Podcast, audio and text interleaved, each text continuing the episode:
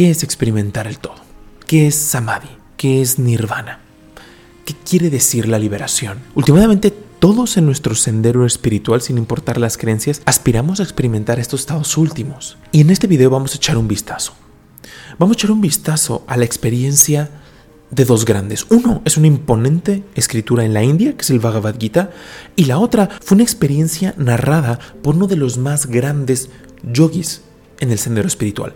Escucha lo que narran estas dos joyas. La primera viene en su autobiografía, en la autobiografía de Paramahansa Yogananda, que yo siempre estoy recomendando. Se cuenta cómo después de un intenso entrenamiento en el sendero del yoga, en el sendero de la meditación, Paramahansa Yogananda experimentó por primera vez el bendito estado de Samadhi y fue gracias a la bendición de su maestro Swami Sri Yukteswar. Y su maestro compasivamente le dijo lo siguiente: Pobre muchacho, las montañas no pueden darte lo que tú anhelas. El deseo de tu alma será cumplido. Rara vez usaba Sri Yukteswar acertijos para expresarse. Me sentí sobrecogido. Me golpeó luego en el pecho ligeramente, un poco arriba del corazón. Mi cuerpo se inmovilizó completamente como si hubiese echado raíces. El aliento salió de mis pulmones como si un pesado imán me lo extrajese. El alma y la mente cortaron de inmediato sus ligaduras físicas y fluyeron a través del cuerpo como un torrente de luz que emergía por cada uno de mis poros. Mi carne estaba como muerta. Y sin embargo, en mi intensa lucidez me di cuenta de que nunca antes había estado tan vivo como en aquel instante. Mi sentido de identidad no se encontraba ya confinado únicamente a un cuerpo, sino que abarcaba todos los átomos circundantes. La gente de las calles distantes parecía moverse sobre mi propia y remota periferia. Las raíces de las plantas y de los árboles se asomaban a mi vista a través de una tenue transparencia del suelo, e incluso podía darme cuenta de la circulación interior de sus sabias. Toda la vecinidad se revelaba ante mí, mi visión frontal ordinaria se había transformado en una vasta y esférica mirada que lo percibía todo simultáneamente. Todos los objetos dentro del campo de mi visión temblaban y vibraban como si fueran películas de cine. Mi cuerpo, el de mi maestro, el patio con sus pilares, los muebles, el piso, los árboles y la luz del sol se agitaban violentamente en ocasiones hasta que todo se fundía en un mar de luz. Esta unificadora luz se alternaba con materializaciones de forma, metamorfosis que revelaban la operación de la ley de causa y efecto en la creación. Un mar de gozo irrumpió en las rivieras sin fin de mi alma. Comprendí entonces que el Espíritu de Dios es dicha inagotable. Su cuerpo es un tejido de luz sin fin. Un sentimiento de gloria creciente brotaba de mí y comenzaba a envolver pueblos y continentes la Tierra entera, sistemas solares y estelares, las tenues nebulosas y los flotantes universos, todo el cosmos, saturado de luz como una ciudad vista a lo lejos en la noche, fulgía en la infinitud de mi ser. Los precisos contornos globales de sus masas se esfumaban someramente en los extremos más lejanos, en donde podía ver la suave radiación nunca disminuida. Era indescriptiblemente sutil mientras que las figuras de los planetas parecían formas de una luz más densa. La divina dispersión de rayos luminosos provenía de una fuente eterna y resplandecía en galaxias, transformándose en inefables auras. Una y otra vez vi los rayos creadores condensarse en constelaciones y luego disolverse en cortinas de transparentes llamas. Por medio de una rítmica reversión, sextillones de mundos se transformaban en diáfano brillo y luego el fuego se convertía en firmamento. Reconocía el centro del imperio como un punto de percepción intuitiva en mi corazón. El esplendor irradiaba desde mi núcleo íntimo hacia cada parte de la estructura universal. El feliz Amrita, el néctar de la inmortalidad, corría a través de mí con fluidez mercurial. Escuché resonar la creativa voz de Dios como Om, la vibración del motor cósmico. De pronto, el aliento volvió a mis pulmones. Con desilusión casi insufrible me di cuenta de que mi infinita inmensidad se había perdido. Una vez más, me hallé confinado en la humillante limitación de una jaula corporal, no tan cómoda para el espíritu. Como hijo pródigo, había huido de mi hogar macrocósmico, encarcelándome a mí mismo en un estrecho microcosmos. Mi gurú seguía inmóvil delante de mí, y mi primer intento fue arrojarme a sus santos pies en acto de gratitud por aquella experiencia en la conciencia cósmica. Sin embargo, él me impidió inclinarme y dijo calladamente, no debes embriagarte con el éxtasis. Todavía hay mucho trabajo para ti en el mundo. Ven, vamos a barrer el piso del balcón. Luego caminaremos por el Ganges. Traje una escoba. Inferí que mi maestro estaba enseñándome el secreto de vivir una vida equilibrada. El alma debe extenderse hasta los abismos cósmicos mientras el cuerpo cumple sus obligaciones cotidianas. Cuando más tarde estuvimos ya listos para nuestro paseo, todavía me sentía en trance, en un rapto inefable. Veía nuestros cuerpos como dos imágenes astrales, moviéndose sobre un camino a lo largo del río cuya esencia parecía de purísima luz. Es el Espíritu de Dios el que activamente sostiene cada forma y fuerza del universo. Sin embargo, él es trascendental y reposa apartado en el beatífico e increado vacío más allá de los vibratorios mundos de los fenómenos, me dijo mi maestro. Los santos que experimentan su divinidad durante su encarnación terrenal viven una parecida doble existencia. Conscientemente dedicados a sus labores en este mundo, permanecen, sin embargo, sumergidos en interna beatitud. El Señor ha creado a todos los hombres del ilimitado gozo de su ser aun cuando estén dolorosamente aprisionados en el cuerpo, no obstante Dios espera que los seres humanos hechos a su imagen puedan finalmente elevarse más allá de la identificación de los sentidos y reunirse con Él. La visión cósmica me dejó indelebles lecciones. Aquietando mis pensamientos cada día, pude liberarme de la ilusoria convicción de que mi cuerpo era una masa de carne y huesos que cruzan el duro suelo de la materia el aliento y la inquietud de la mente, según advertí, eran como tormentas que perturban el océano de la luz con oleadas de formas materiales. La experiencia divina se presenta con naturalidad inevitable al devoto sincero. Su intenso anhelo principia a traer a Dios con fuerzas irresistibles. Un maestro concede la divina experiencia de la conciencia cósmica cuando su discípulo, por medio de la meditación, ha fortalecido su mente hasta un grado en que las inmensas perspectivas no le anonadan.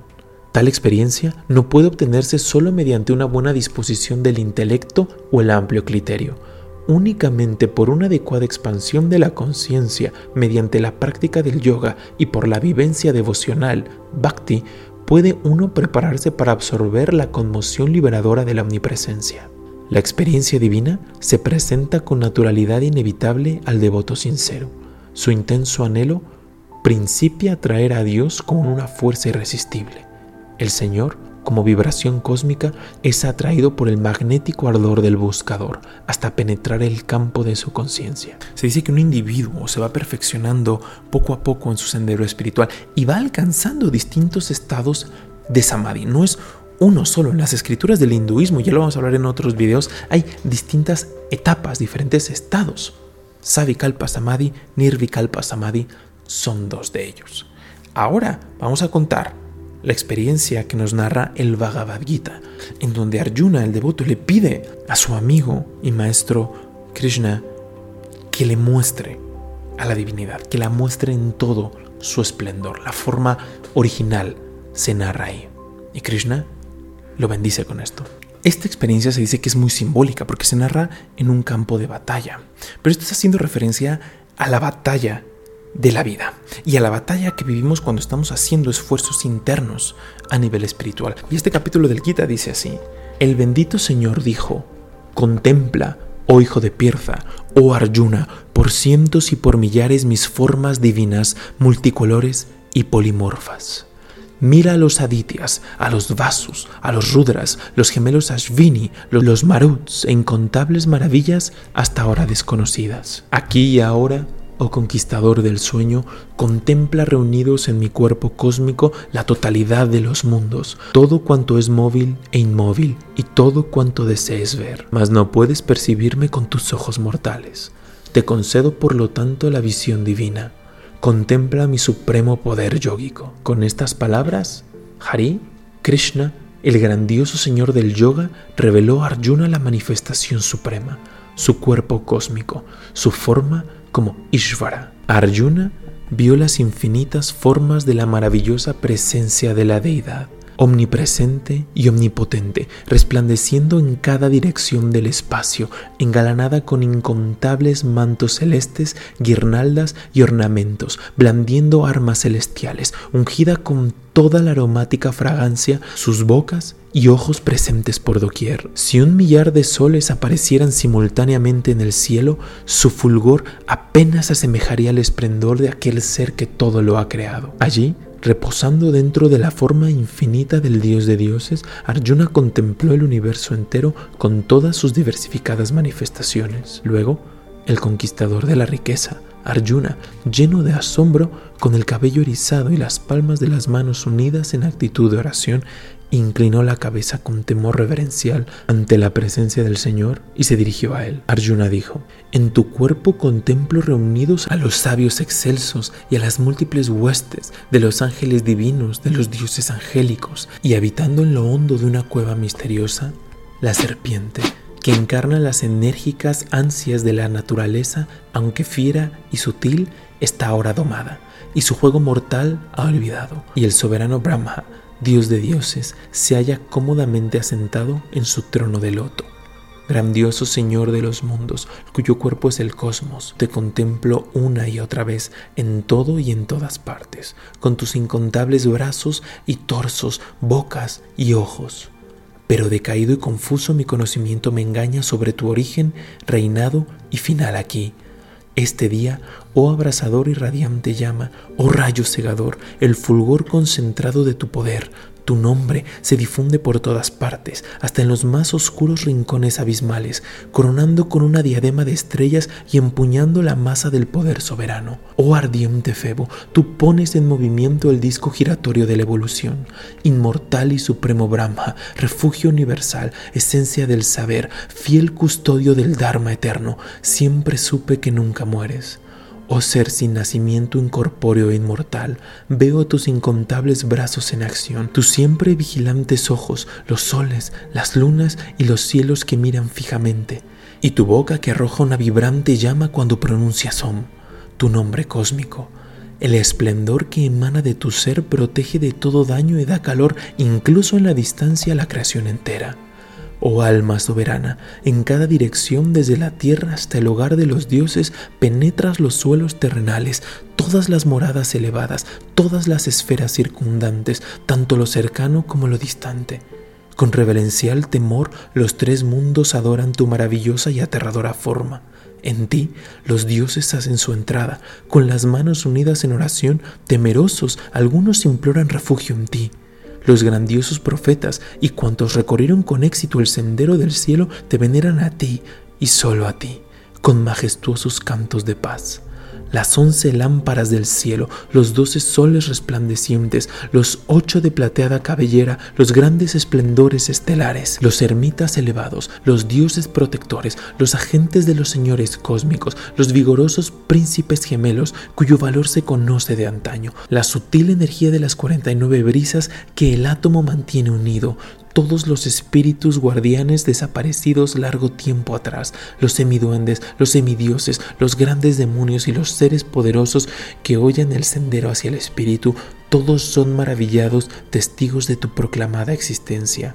Te contemplo, oh ser de brazos colosales, con incontables mejillas y ojos cual estrellas, con innumerables manos y piernas adornadas con pies de loto tu abismal boca, cuyos dientes anuncian el juicio final, al abrirse engulle los mundos que arriba y abajo se desvanecen y deja en mí una gozosa y sobrecogedora sensación. Todos estamos atónitos al contemplar tu grandeza. Al ver las entrañas del profundo vacío llenas de ti, tu colosal boca y los diversos colores de tu abrasador y reluciente cuerpo, oh Vishnu, el de la mirada flameante, me anonadas por completo. Mi paz ya me ha abandonado y aterrorizado estoy. Feroces dientes y mortíferos fuegos aullan en tus bocas amenazantes. Los cuatro puntos cardinales han desaparecido. Ten compasión de mí. No encuentro la paz por mí mismo. Oh guardián cósmico, Señor de los dioses, te ruego aceptes mis humildes palabras de súplica. Los hijos de los sentidos avanzan desafiantes y llenos de orgullo regio junto con el ego, el hábito kármico y la atracción del mundo, y aguardan para lanzarse sobre nuestros adalides de la sabiduría.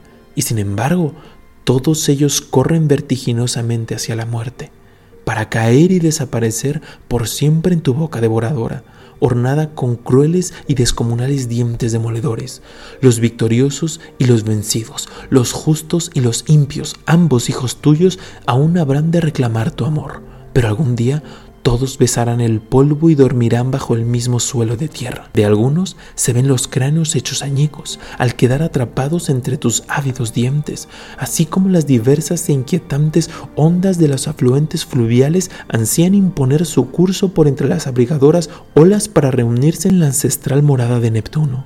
Así también los heroicos torrentes de la vida se precipitan con pugna desenfrenada para reunirse en el espumeante y flamígero mar de tu boca donde las chispas de las vidas danzan todas en ti, así como los insectos fascinados con el juego de la belleza se arrojan en el raudo vuelo e imprudentemente hacia las llamas, así también los fuegos de la pasión que surgen de la bruma simulan refulgir como si fuesen tu luz celestial e incitan a los mortales a responder al toque de clarín que a la muerte los conduce. Oh Vishnu, con tu abrasadora antorcha omnipresente incineras los mundos. Te saludo, oh el más excelso de los dioses. Primigenio Señor, ansío conocer quién eres tú de verdad, ya que muestras un aspecto aterrador y sin embargo eres tan benévolo y bondadoso.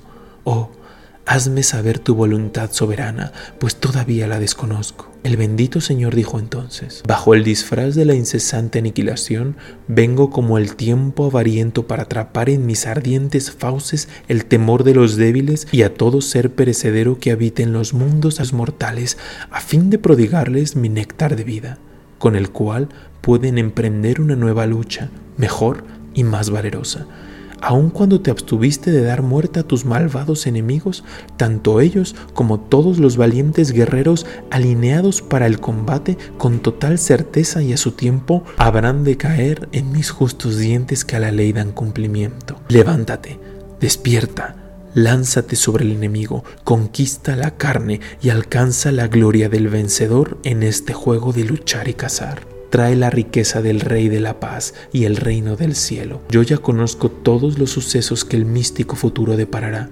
y he aquí que tanto a tus enemigos como a muchos leales guerreros les quité la vida largo tiempo atrás, antes de que tu mano actúe de agente aniquilador, que yo guiaré para que tus enemigos caigan en las sombrías playas de la muerte, compréndelo ya.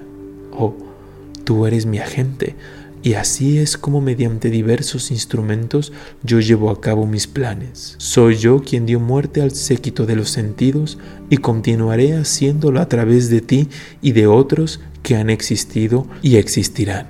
Después de escuchar las palabras de Keshava, Krishna, el que trasciende Maya, aquel que estaba ceñido con una diadema, Arjuna, nimbado con la visión cósmica, temblando y sobrecogido de asombro, uniendo las manos en actitud de súplica y veneración, mostró de nuevo humilde reverencia a Krishna y se dirigió a él con voz trémula. Oh Krishna, con toda justicia, los mundos están orgullosos y felices de irradiar tu gloria. Los demonios aterrados buscan su seguridad en la lejanía, mientras que las multitudes de siddhas, seres perfectos, se postran para adorarte. ¿Y por qué no habrían de rendirte homenaje, oh inmensurable espíritu? Pues eres mayor que Brahma, el creador que surgió de ti, oh ser infinito, oh Dios de dioses, oh refugio del universo. Tú eres el imperecedero, el manifestado, el inmanifestado y aquello que está más allá, Eres el misterio supremo. Tú eres el Dios primigenio, el Espíritu prístino, refugio final de los mundos y el conocedor, lo conocido y la plenitud suprema. Tu omnipresencia resplandece el universo. Oh tú, el de la forma inagotable.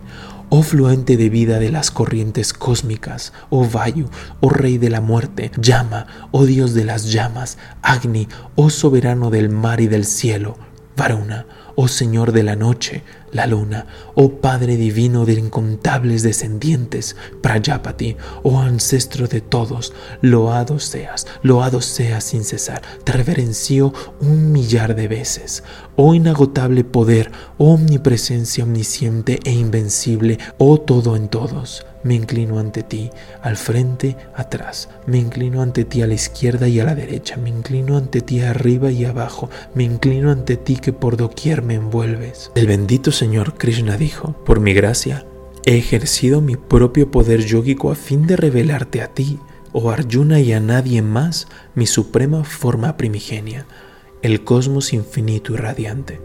Ningún ser mortal, excepto tú, oh gran héroe de los Kurus, puede ver mi forma universal. Esta visión no se obtiene ni por los sacrificios, ni por las dádivas, ni por las austeridades severas, ni por el estudio de los Vedas. No tengas miedo ni te turbes al ver mi aspecto terrible.